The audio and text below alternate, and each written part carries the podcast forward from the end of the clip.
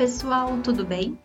Voltamos para mais uma discussão aqui no Regulatório Drops, o primeiro canal de podcasts sobre assuntos regulatórios farmacêuticos do Brasil.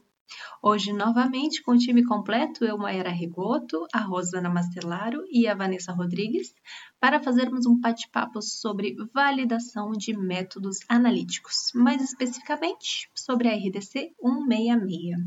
Oi, Rosana. Oi, Vanessa. Olá, pessoal. Oi, bom dia. Bom dia, boa tarde, boa noite. É, bom dia, boa tarde, boa noite. Depende da hora que a pessoa está ouvindo. Então, só para explicar para vocês por que, que a gente escolheu esse tema agora, né? Que né, não está em consulta pública nem nada mas é que esse tema, validação de assuntos, uh, de métodos analíticos, sempre é recorrente nas discussões técnicas né, e citado como uma dificuldade. Né? Por exemplo, na discussão de estabilidade e agora também na discussão do novo marco regulatório de IFA.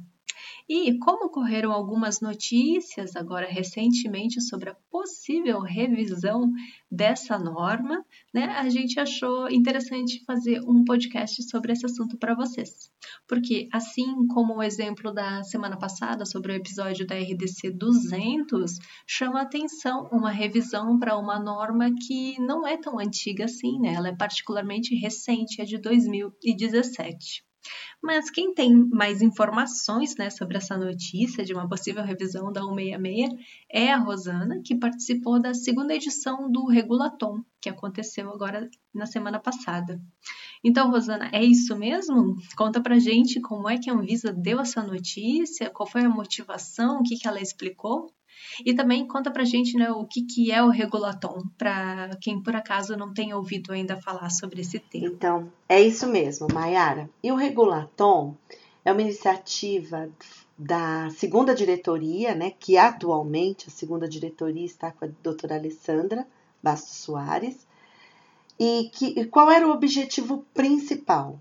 Realmente acompanhar o, o que, que poderíamos mudar no processo de registro de um produto para trazer mais eficiência. E isso é interessante você observar, porque nós estamos falando de um regulamento técnico que surgiu aí essa, essa necessidade de revisão sob o ponto de vista regulatório.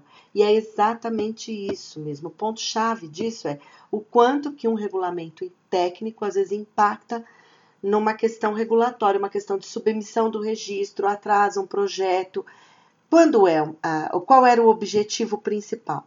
Se as questões são científicas, né, não, não temos o que discutir, mas às vezes a gente tem procedimentos burocráticos que atrasam. Então, por exemplo, nesse, eu no primeiro, eu não participei, porque eu achava interessantíssimo essa é, essa oportunidade e havia uma limitação muito grande de, de vagas. Eram apenas duas vagas.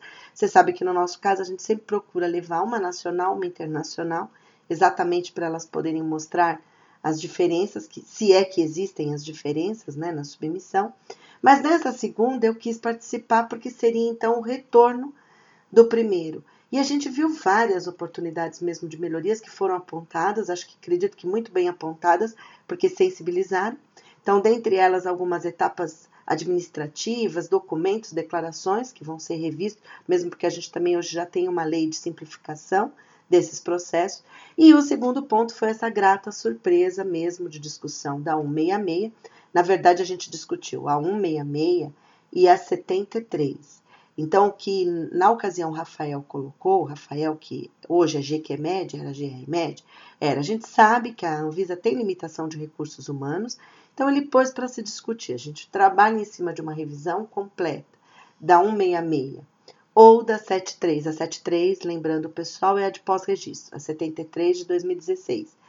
Como a gente sabe que não tem pernas para tudo, e como já estava muito claro os, os, itens principais da 166 que poderiam ser revisados, e sim já ajudariam muito, então se optou por trabalhar nesses itens parciais da 166 que são em particular a transferência analítica e a hum, validação parcial, que eu acredito que a parte técnica aí a Vanessa vai poder ajudar bastante a gente. E isso a gente já enxerga como um bom benefício, um grande benefício para as empresas e empresas aí, tanto de capital nacional como interna é, internacional. Então, as que fabricam o produto localmente como as que trazem esse produto importado. De validação parcial que você comenta é aquela famosa adequabilidade. Isso, exatamente. Verificação. Isso. É, verificação, né? Esse, cada um, cada, cada norma tratava de uma nomenclatura, né? Ah, também era isso. Essa CP lá atrás era assim, cada um falava de um jeito e no é. fim era tudo a mesma coisa. É. Falando nesse de um fala num jeito, a gente está tá tentando fazer um processo, inclusive, de harmonizar até mesmo essas, é, essas nomenclaturas, porque isso é muito difícil. A gente teve um, um encontro essa semana com uma advogada que externou isso claramente. Imagina para nós que temos às vezes algum conhecimento técnico e já temos essa dificuldade, imagina quando um advogado tem que fazer uma defesa de uma empresa, em cada lugar ele encontra uma nomenclatura dif diferente. Então, é, e a gente precisa fazer. São só 20 anos de Anvisa, mas tem muitos é, é, conflitos ou mesmo terminologias distintas para uma mesma coisa que a gente precisa fazer um trabalho apurado mesmo nesse sentido. Vanessa, você que participou dessas discussões todas lá atrás, inclusive acho que foi nessa época que eu te conheci pela primeira vez, lá em 2016, na discussão da CP 129, que deu origem ao 166. Que, que você achou dessa notícia? Já era algo que estava sendo aguardado ou foi uma surpresa para ti? Não, é, é, algo aguardado desde que, né, a gente nunca tá, a, a, real é que a gente nunca tá satisfeito com regulamentação nenhuma, né? É, pode ser a regulamentação mais, mais geral, assim, tipo, overview, a gente nunca tá satisfeito.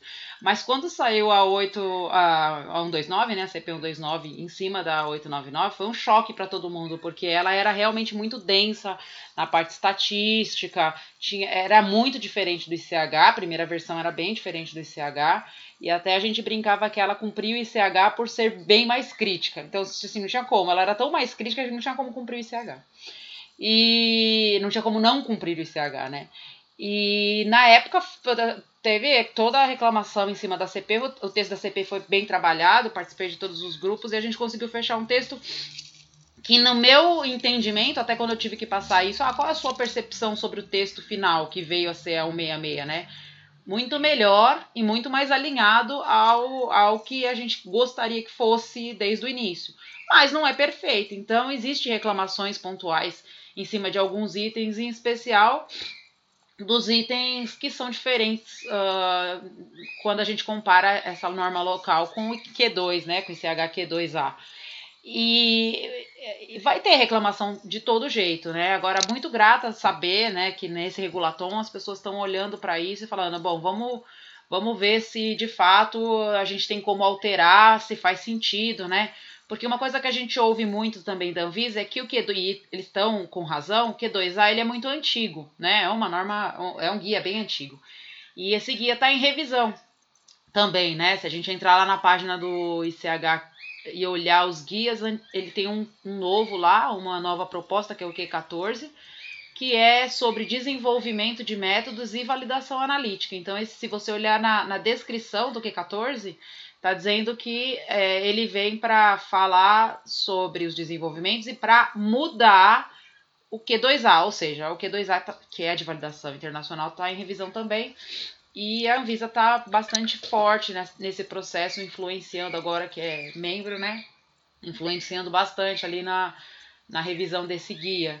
É, e se a gente olhar pelos, pelo nível técnico dos últimos guias, né? Que é 12, ou o, o, o M, M10, eu não lembro se é esse 10 ou é M10, acho que é M10, que é o de método, métodos bioanalíticos. A gente vê que já era uma revisão também do que é a nossa RDC 27, né? De validação de métodos bioanalíticos bioanalíticos, a gente vê que uh, é, é, muito mais denso e muito mais uh, profundo, né? Então eu espero, espero, não que eu espero, tipo, ansioso, não é espero de ansiedade, é que eu espero, eu tô dizendo, eu, eu antecipo que esse próximo guia do ICH, ele vai ser é, até pior, eu acho, do que a, a, a atual RDC 166. É lógico, a gente precisa, uh, de fato, ter uma, uma harmonização, e é por isso que a gente entrou no ICH, porque o que a gente mais ouve é que o Brasil é uma coisa tão local que às vezes não, fa não faz sentido ou não, não, não se há interesse em desenvolver alguma coisa aqui por causa das especificidades né, da, do mercado local.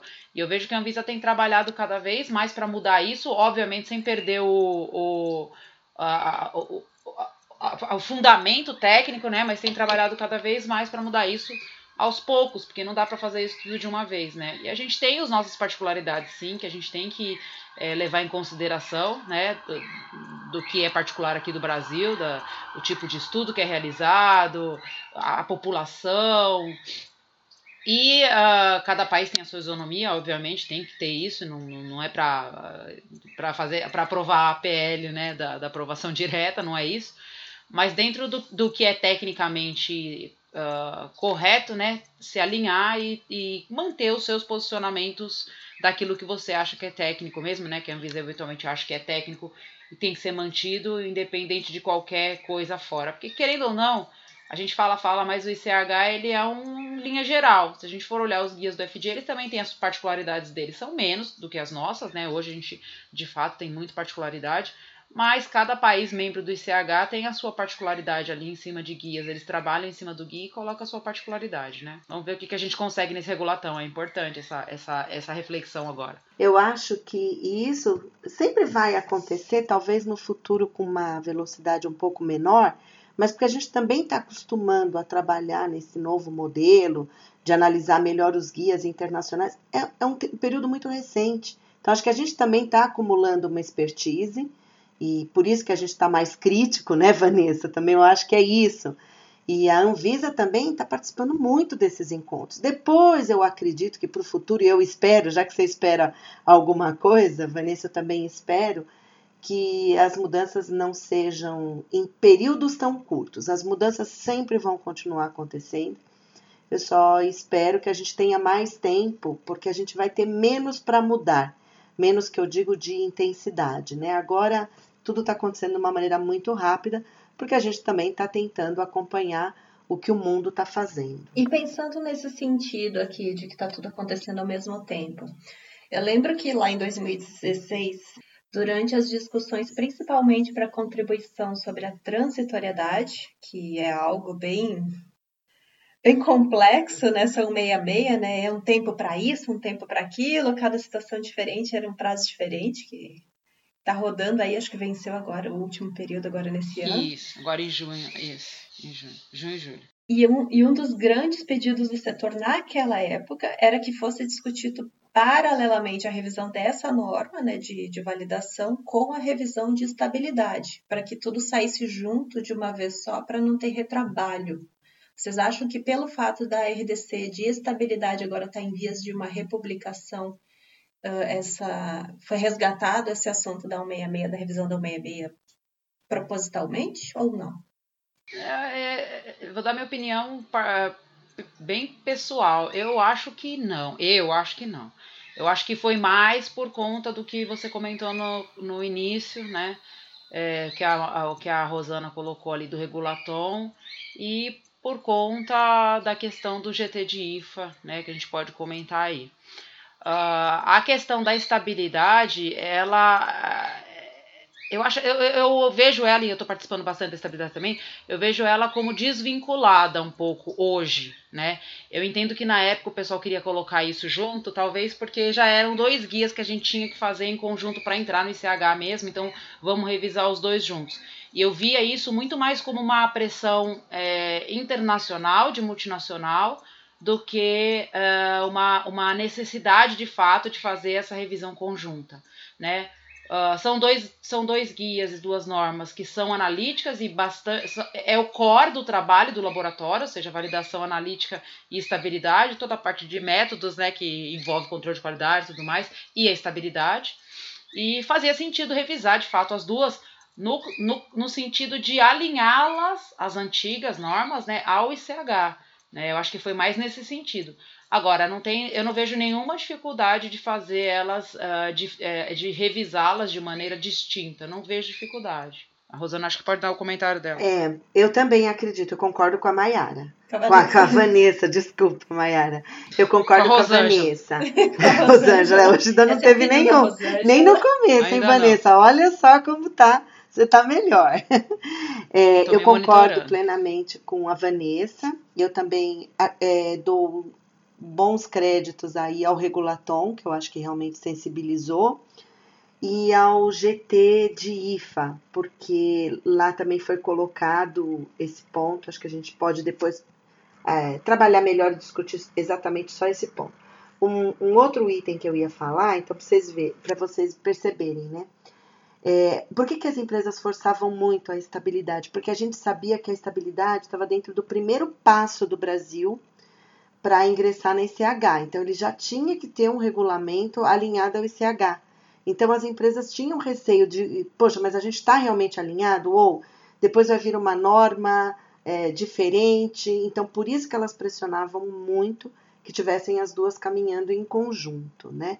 E só para vocês terem uma ideia, isso não mudou muito, porque a gente está fazendo a contribuição de, do marco regulatório de IFA agora, e tá lá, né? Para IFA aceito esse o CHQ2 e tá assim, ah, põe aqui também o Q1 é, de estabilidade. Exatamente. põe lá também sentido. como pleito para aceitar o Q1, quer dizer, as empresas ainda é, preferem ter essa, essa possibilidade de alinhamento internacional caso a norma tenha algum desalinhamento que dificulte. Não é a questão de passar num teste e não passar no outro, não é isso.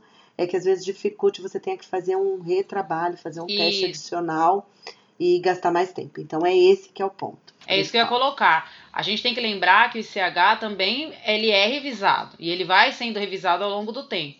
Então, se hoje o ICH Q2, por exemplo, de validação, ele é mais geral, e assim, por ser mais geral, é mais fácil de você cumprir com ele.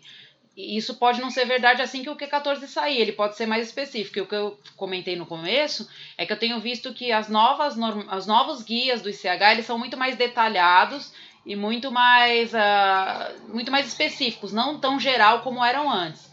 Aqui o ponto que eu acho que é o pleito de todo mundo não é fazer para ficar fácil, é não ter especificidades uh, significativas que façam com que você tenha um é retrabalho, como a Rosana colocou. É isso mesmo. Então, pensando por esse ponto de vista, pode ser que o 66 tenha sido um passo intermediário. Então, aí, se você disse que não tá. que pode ser que o Q14 saia ainda pior do que é o 66, então, digamos que deu uma preparada. Aí. Ou igual, né? Ou igual. É, ou igual.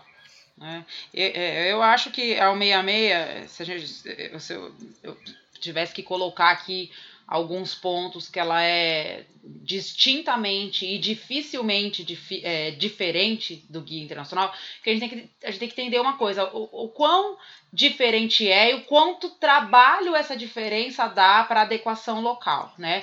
Na 66 a gente tem um trabalho, a gente tem uma diferença que é só modo como se trata os dados. Isso dá trabalho, mas é possível de fazer com dados que já existem, então ok, é só uma reavaliação dos dados que já estão uh, emitidos. E a gente tem uma outra, uma outra parte que são diferenças de condução do estudo. Essa sim pega muito, porque o, o jeito que o cara conduz o estudo lá é diferente do jeito que ele conduz aqui.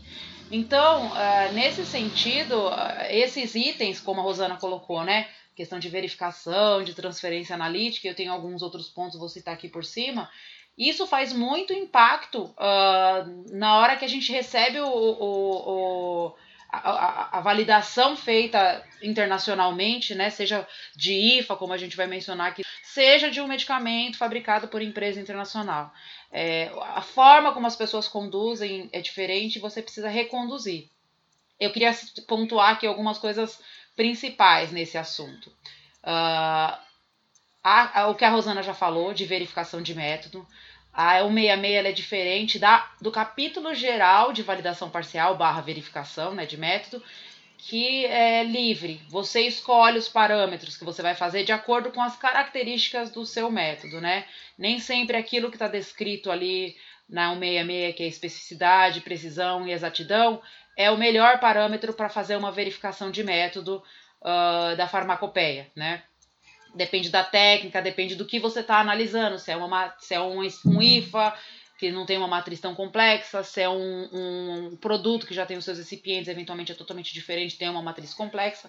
Lembrando que a gente nunca sabe qual é o produto né, que está lá no, na monografia, então a gente infere se é diferente ou não, e por isso a gente tem que fazer algum, alguns testes aí, eventualmente, que não, não são previstos, eventualmente, uh, por, por empresas que estão fora do Brasil, porque entendem que aquilo já está avaliado, né?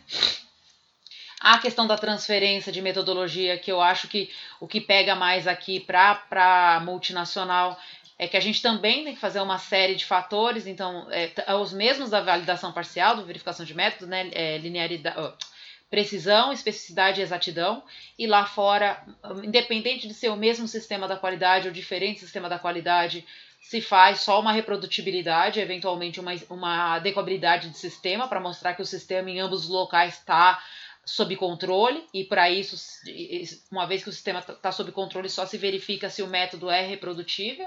E outros dois pontos que eu queria colocar aqui, que é de dificuldade de condução extrema, que toda vez que eu pego o relatório de validação internacional, quando tem esses problemas aí, eu tenho que mandar refazer de fato o parâmetro, é exatidão, porque aqui é exatidão no Brasil, a gente tem que fazer contaminando com padrão, não com, uh, com, uh, não com o IFA, né? Isso foi uma, uma discussão bastante intensa na época da 166, da CP129, que veio a ser 166, porque a gente colocava que isso dá um gasto muito grande para a empresa. Não só isso, o que eu tenho no meu produto, no meu material, enfim, não é o padrão, né? É o insumo. E outras vezes eu já nem tenho lote distinto do padrão. Eu, eu contamino com o padrão e, e, e quantifico com, com ele mesmo, o mesmo lote. Então isso daí dá, às vezes, um viés de, de de quantificação. Eu entendo o ponto da Anvisa, porque quando você contamina, você tem que saber exatamente a quantidade que você está colocando dentro da exatidão para poder, dentro ali da matriz, para fazer o parâmetro de exatidão, para depois você poder calcular a recuperação. Então, eu entendo o ponto deles. Mas isso não é assim fora, isso sempre tem que retrabalhar aqui. Eu estou com alguns aí na, na, minha, na minha mão de avaliando que tem que retrabalhar, tem jeito, ou, ou o fabricante do insumo ou do produto reclama, porque não é assim fora, mas não vai ter jeito, tem que retrabalhar. E a linearidade. A linearidade mais por conta da, da de como se conduz também Uh, aqui a gente tem que fazer três soluções, três soluções, uh, a partir pode ser de uma mesma solução mãe, e diluir em cinco concentrações, e essas cinco concentrações eu tenho que ler uh, três vezes cada uma. Então, é, a, o modo de condução é diferenciado, né? Então, eu tenho ali um set de 15 análises, que na verdade, 15 não, mais, depende, né? Eu tô falando de 15 do, do, do da, da condução original, porque é uma solução mãe, aí três soluções, três, três linearidades de cada um, né? Cinco concentrações e você lê três vezes cada uma para calcular o RSD. Então a condução é diferenciada e a estatística, que todo mundo reclama que tem que fazer a estatística, que aí já não é uma coisa de condução e sim de, de reavaliação dos dados. Uh, que é diferente, lá fora só se calcula o R, enfim, eventualmente um plot de resíduos né, visual e pronto. Aqui a gente tem que calcular muito mais coisa, tem que calcular mesmo, não é só uma avaliação visual da linearidade. Então, acho que esses daí são os principais, né? Tirando a questão da, da eu não vou mencionar aqui porque é um assunto para um outro podcast só dele, que é degradação forçada, né? Que a gente faz no âmbito ali da, da especificidade, mas tem uma legislação só para isso, que é bem diferenciado do como é conduzido fora.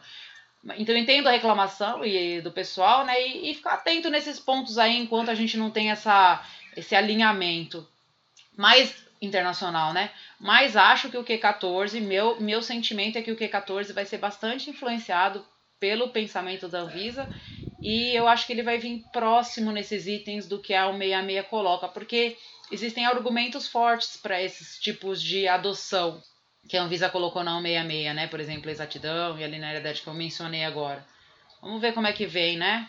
Uh, já acho, no ponto que a Rosana colocou de verificação e transferência, acho que a Anvisa está mais para se uh, atualizar com o que está fora, que é mais livre, mais deixa que eu te explico por que esses parâmetros são bons, do que fechar como está no 66. Então você vê que tem tanto o ponto da gente se adequar com, com fora, né, com os parâmetros de fora, nessa questão da verificação e da transferência, quanto eu acho que o ICH vai se adequar com a gente com a condução dos parâmetros, principalmente exatidão e linearidade. Esse é o meu sentimento. Acho que a gente já está até antecipando, tipo aqueles, ah, vamos mandinar de fim de ano. o que, que vai acontecer no futuro?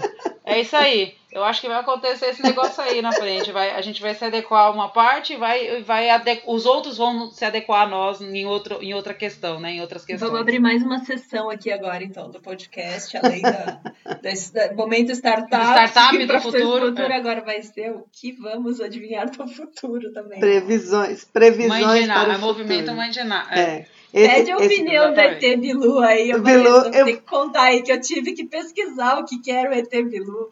Eu dava muita risada. Vocês não ficaram impressionadas com, a, com quão sábio ele é. ele é muito sábio. Ele é um fake sábio, né? Você vê? É uma mensagem simples para o terráqueo. Busque conhecimento. Gente, eu ria muito, eu ria muito vindo aquilo. Ó, oh, vamos dar um spoiler. No final do ano, vamos ter uma mensagem do ET Bilu no último Regulatório Drops. É. A gente já chamou ele pro podcast, ele já aceitou. Isso. Né? Final de ano, ET Bilu aqui, ó, só na, nas previsões da mãe de nada. Até parece que o assunto não é sério, né? Isso, é o momento de descontração. É, a, gente, a gente tem que, é, tem que descontrair, é, senão é a gente enlouquece, aí. né? Não tem jeito. Sim. Mas bem, Rosana, você quer complementar alguma informação? Você que participou bem a fundo aí dos trabalhos desse é, GTIFA? Então, é, é isso que, que você vê como os dois deram um resultado aí positivo, né? Então, era um, também um momento onde se colocou, a gente já falou isso naquele é, nosso podcast do marco regulatório, então se colocaram agentes é, distintos para discutir um mesmo tema, né? E esse ponto da validação foi muito apresentado e um, em um determinado momento nós tivemos a participação né, do representante da, na época da GRMed para explicar melhor e principalmente o impacto dessa, desse, desse desalinhamento. Nós tivemos, é, eu tive recebi um, um associado lá no Sindus Pharma, que é fornecedor de insumo, e ele mesmo relatou que ele tem hoje, é um fornecedor internacional, várias plantas pelo mundo, mas ele tem uma equipe específica, única e exclusivamente dedicada a, a desenvolver a validação para o Brasil, pela 166, né? Então, é, foi isso que a gente mostrou e possivelmente né, tinham técnicos muito bons nesse grupo que devem ter discutido se tinha um impacto tão grande assim ter essa especificidade ou não. Então eu atribuo, sem uhum. dúvida nenhuma, Mayara, esses dois momentos, né? O regulatom e ao GT do IFA, que fez então com que se percebesse aí a importância, né? Sensibilizasse a Anvisa para a importância desses dois pontos. É, eu queria pontuar uma coisa aqui que está sendo bastante é, discutida e reclamada lá no GT do IFA, né? É, que é a questão do, do ICHQ2 sendo aí. utilizado somente no fluxo do CADIFA. Eu entendo o, o, ponto da Anvisa, né? Porque ela quer estimular que as pessoas entrem no, no, no CADIFA, né? As pessoas têm que, é, de fato, começarem a, a, usar o fluxo. E a gente até no, no, no GT está tentando porque hoje só tem duas, né, voltando ao podcast GT DIFA, só tem duas formas de fazer CADIFA, né, de entrar no fluxo de CADIFA, que é por inclusão de novo fabricante ou por novo registro, e a gente está tentando colocar uma forma lá, como vocês lembram que a gente discutiu, facultativa de entrar nesse fluxo para a gente ir migrando, né, que os fabricantes de IFA, mais fabricantes de medicamento que quiser, ir migrando, e essas coisas elas acabam é, de uma certa forma, uh, por não, não haver retrabalho, né, já que pode seguir o Q2A, uh, ah, estimulando que uh, essas pessoas tenham uma adesão maior a esse fluxo novo do marco regulatório. A única reclamação e ponto que, que as pessoas colocam no GT é que o fabricante, como a gente está falando de um marco regulatório é, que tem duas situações distintas, ou seja, só no novo registro ou na inclusão de novo fabricante, esse mesmo fabricante ele vai ter uh, produtos no Brasil, eventualmente com outras empresas que já estão registrados, que estão fora do fluxo do Cadifa, e aí nesse caso ele teria que seguir a 166. Então, uh, ele vai ter que ter ali na, na, na, na no, no, dia a dia dele, eventualmente, uma, uma equipe, né, que nem a Rosana colocou, para fazer o 66 e, outra, e outro braço que não tem que fazer nenhuma adequação. As, as diferenças da 166, como eu falei aqui em linhas gerais, elas, elas realmente uh, fazem com que tenha um retrabalho. Então, é, vai, vai, dar um pouco de confusão na cabeça ali do fabricante do IFA, porque ele pode fornecer para alguém que está no, no mercado já. E aí, se a gente. Aí eu vou ter que relembrar um pouquinho uhum. lá do, do, do, do, do GT de IFA, tá? Quando ele fornece para alguém que está no mercado já e ele faz, por exemplo, uma alteração maior de IFA, que exige uma nova validação, ele não entra no fluxo do CADIFA, ou seja, ele não precisa pedir CADIFA na alteração maior, a gente está pedindo para que seja facultativo, mas obrigatoriamente ele não precisa pedir. Então ele segue o que está na 73 hoje, que tem umas modificações lá na 683, na CP 683 de IFA. É, e nesse sentido ele teria que seguir o 66. Agora, se esse mesmo fabricante é, tiver que fazer uma. for solicitado para um novo registro ou para uma inclusão de novo fabricante em outro produto, aí ele pode seguir o Q2. Então é, é nesse ponto que está tendo essa divergência do ah, por que isso, por que aquilo, por que, que todo mundo não segue o Q2? E o, o, o que, eu, que eu quero colocar aqui, que o, o, Rafael, né, a Anvisa, né, eu falo do Rafael porque ele, ele puxa essa bandeira, né, e, e a gente tem um canal super aberto com ele é, é que vamos prestar atenção no que está acontecendo no, no, no, internacional. Como eu falei, o Q14 está aí para atualizar o Q2A. Muito provavelmente essas coisas elas vão ser atualizadas. Então a gente não pode esperar que o Q2A, que está lá mencionado na, na, no GTDIFA, vai ficar do jeito que ele está hoje, geral, e por isso mais fácil de ser cumprido. Ele vai ser atualizado e quando ele atualizar, todo mundo vai ter que fazer como tiver no Q14, que vai ser o futuro do, do, do guia de validação internacional. Vai ser mais fácil ainda? Até vai, porque como está no ICH, toda empresa multinacional vai ter que se adequar também. Então a gente vai receber daquela forma, né? Não é especificidade local. Mas uh, essa reclamação do. Uh, é, essa reclamação do, do uh, por que, que, a multinacional pode a, a nacional não pode, e isso a gente tem que é, lembrar que não, não vai ser assim no futuro. No futuro vai estar tá tudo muito provavelmente parecido com o que é um 66. E eu particularmente acho que a gente pode ganhar muito com isso quando tiver tudo num, num, não sendo mais parecido com o 66. Eu quero dizer no sentido de é, mundial. Mundial, sabe? né? Para ampliar mundial. mais esse mercado, né? Que é interessante para todo mundo. E evitar retrabalhos e para que você possa focar em ações mais, mais impactantes ou mais relevantes. Né? É, acho que a mensagem aqui é nesse primeiro momento do, do, do CADIFA, lá do fluxo do CADIFA, do GT do IFA tal, do marco regulatório do IFA, é que nesse primeiro momento a gente vai ter uma, uma pequena confusão de fato entre uh, o fabricante fazer para aquele uh, fabricante, fabricante do IFA fazer a validação para aquele fabricante de medicamento que já tem o produto no mercado, ou quando ele vai incluir aquele fabricante ou fazer novo registro. Ele vai ter que ter essa distinção e a gente vai ter que trabalhar um pouco isso, né? Como, como que vai ser. É, já entendi pelo, pelo posicionamento que não vai mudar, só vai ficar mesmo das discussões que a gente está tendo, né? Só vai ficar mesmo essa abertura para usar Q2 quando estiver no fluxo de Cadifa, e isso pode ser uma pode dar uma confusão. Eu só queria mencionar mais uma coisa sobre isso. É, existe um, um, nesse ponto pode ser que a gente até esteja fazendo esteja tendo um, uh, uma divergência do que já é hoje, porque hoje, por experiência né, de, do que eu vejo, a Anvisa ela tem aceitado é, Q2 independente de, de qualquer coisa. Então, qualquer fabricante de IFA que eu justifique que ele seguiu com o Q2, obviamente, né? Uh, não é só falar que seguiu o Q2 e qualquer desenho lá. Que eu consiga justificar que está de fato de acordo com o Q2, hoje a Anvisa tem aceito, ela não está pedindo retrabalho. Então é uma expectativa do que vai acontecer lá no futuro, se de fato vai ter essa distinção, como vai ser essa distinção hum, na, nas solicitações da Anvisa e como vai ser essa distinção dentro das empresas, né, fabricantes é, Você de... falou que você estava dando aí uma dica, né, uma mensagem para o futuro, eu acho que você já deu duas. A outra é, a gente também vai precisar começar a acompanhar o ICH de forma proativa, né, acompanhar o que eles estão discutindo, quais são as mudanças né? Porque isso a gente já vai se preparar para o novo, é. novo passo, que é depois a gente já sabe que serão incorporados. É, é, amanhã, é, é, segunda. Amanhã, dia 14 do 10, né?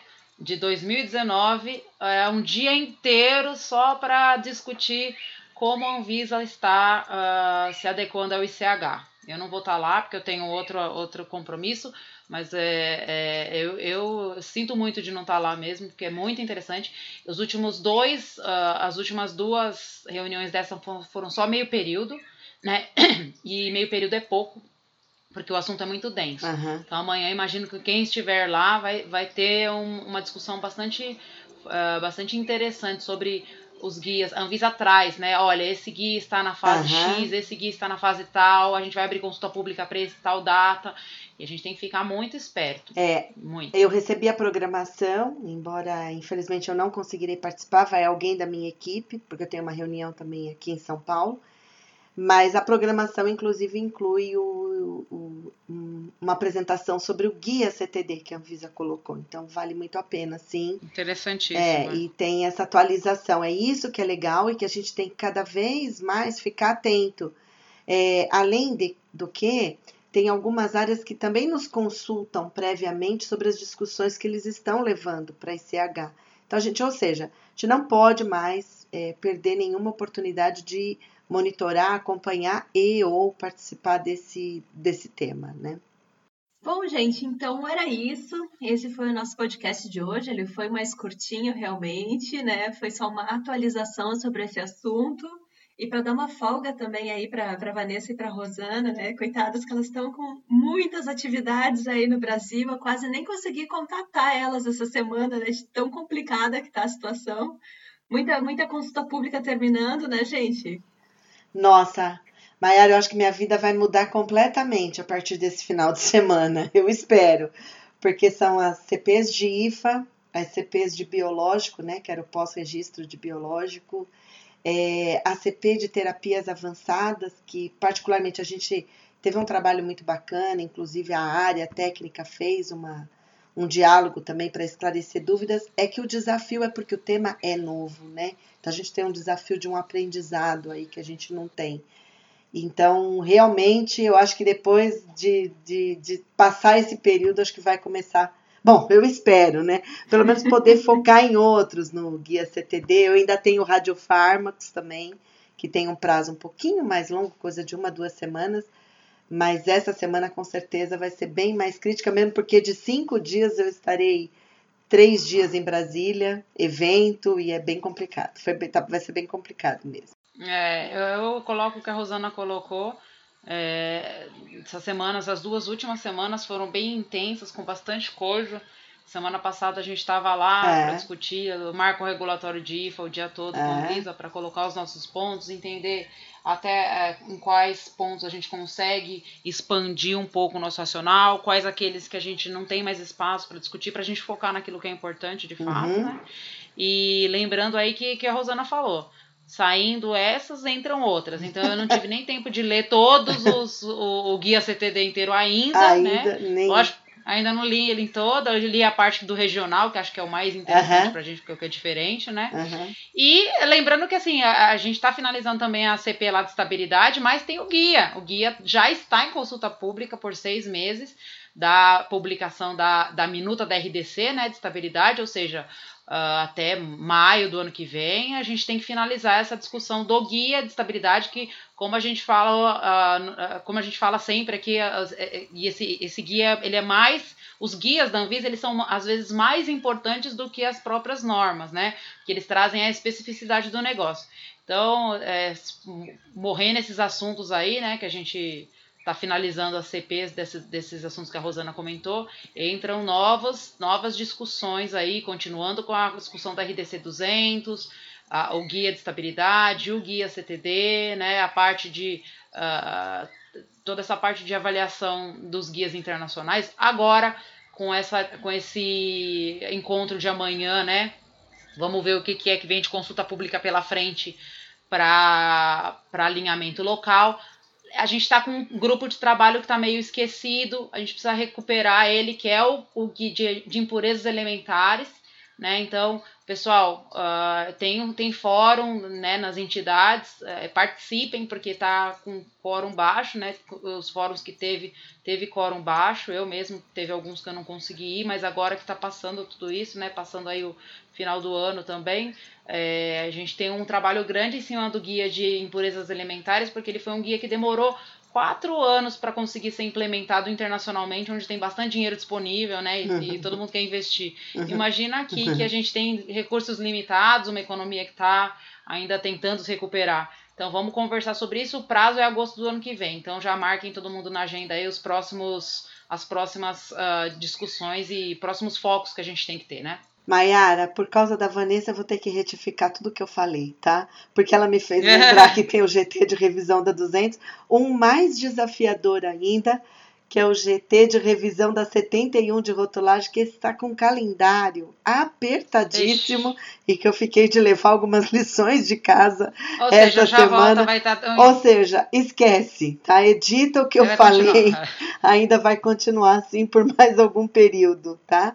Brincadeira, é. mas a gente ainda tem mesmo bastante coisa, tem muitas mudanças acontecendo nesse momento e a gente precisa que o pessoal acompanhe, a gente aqui tenta auxiliar em relação a isso, mas é muito importante que as empresas acompanhem para que a gente, em especial aqui, né, quem representa entidades, que é o meu caso, que a gente possa fazer um bom trabalho tá? Vocês viram, né, pessoal? Isso tudo foi só para mostrar para vocês que a gente não mentiu, tá? Quando a gente falou lá no podcast sobre o profissional de assuntos regulatórios, que não existe rotina nesse departamento. Olhem a quantidade de coisas acontecendo ao mesmo tempo. Né? É muito assunto diferente, muita discussão, e mesmo assim as guerreiras, né, Rosana e Vanessa, arranjam um né? tempinho para ainda vir aqui e gravar um podcast sobre mais um assunto para vocês. Ah, mas esse daqui é esse daqui é. é. Mas o podcast é o nosso nosso bate-papo semanal. Isso aqui é isso aqui é hobby, né? Isso aqui é gostoso. Todo mundo pergunta, né? Como é que como é que vocês conseguem arrumar tempo? Mas não é tempo, não. A é. gente segue. A gente e a nossa mesmo. contribuição aí para estimular o pessoal, né? Para se interessar por isso, para ver quão dinâmico é, e gostoso também, apaixonante, digamos assim, é trabalhar com tudo isso. Tá? Perfeito, então. Fico muito contente. A gente vai fazer muitos mais ainda. Mas enfim, vamos encerrando por aqui. Esse foi o nosso episódio de hoje. Como a gente comentou no início, apenas alguns comentários e falar um pouquinho do histórico da RDC 166, né? E compartilhar com vocês essa notícia sobre a revisão que vai acontecer em breve aí dessa normativa bem importante sobre validação de métodos analíticos. Quando sair, claro, lá na frente, uma proposta, uma minuta aí da consulta pública oficial, a gente vai retornar aqui, vai fazer episódios também sobre os pontos específicos em discussão da norma. Por enquanto era isso. Você pode mandar seus comentários, você já sabe, né, através do nosso e-mail info@regulatoriodrops.com. E se você quiser mandar também comentários ou questionamentos sobre esse tema aqui ou muitos outros, você pode entrar também lá na plataforma de, do grupo de discussões regulatórios Brasil. O link para se inscrever você encontra na descrição deste podcast. Enfim, era isso. Tchau, meninas. Tchau, pessoal. Tchau, tchau, tchau, tchau. Boa semana aí para todo mundo. Boa semana pro pessoal. Até a próxima semana. Tchau, tchau.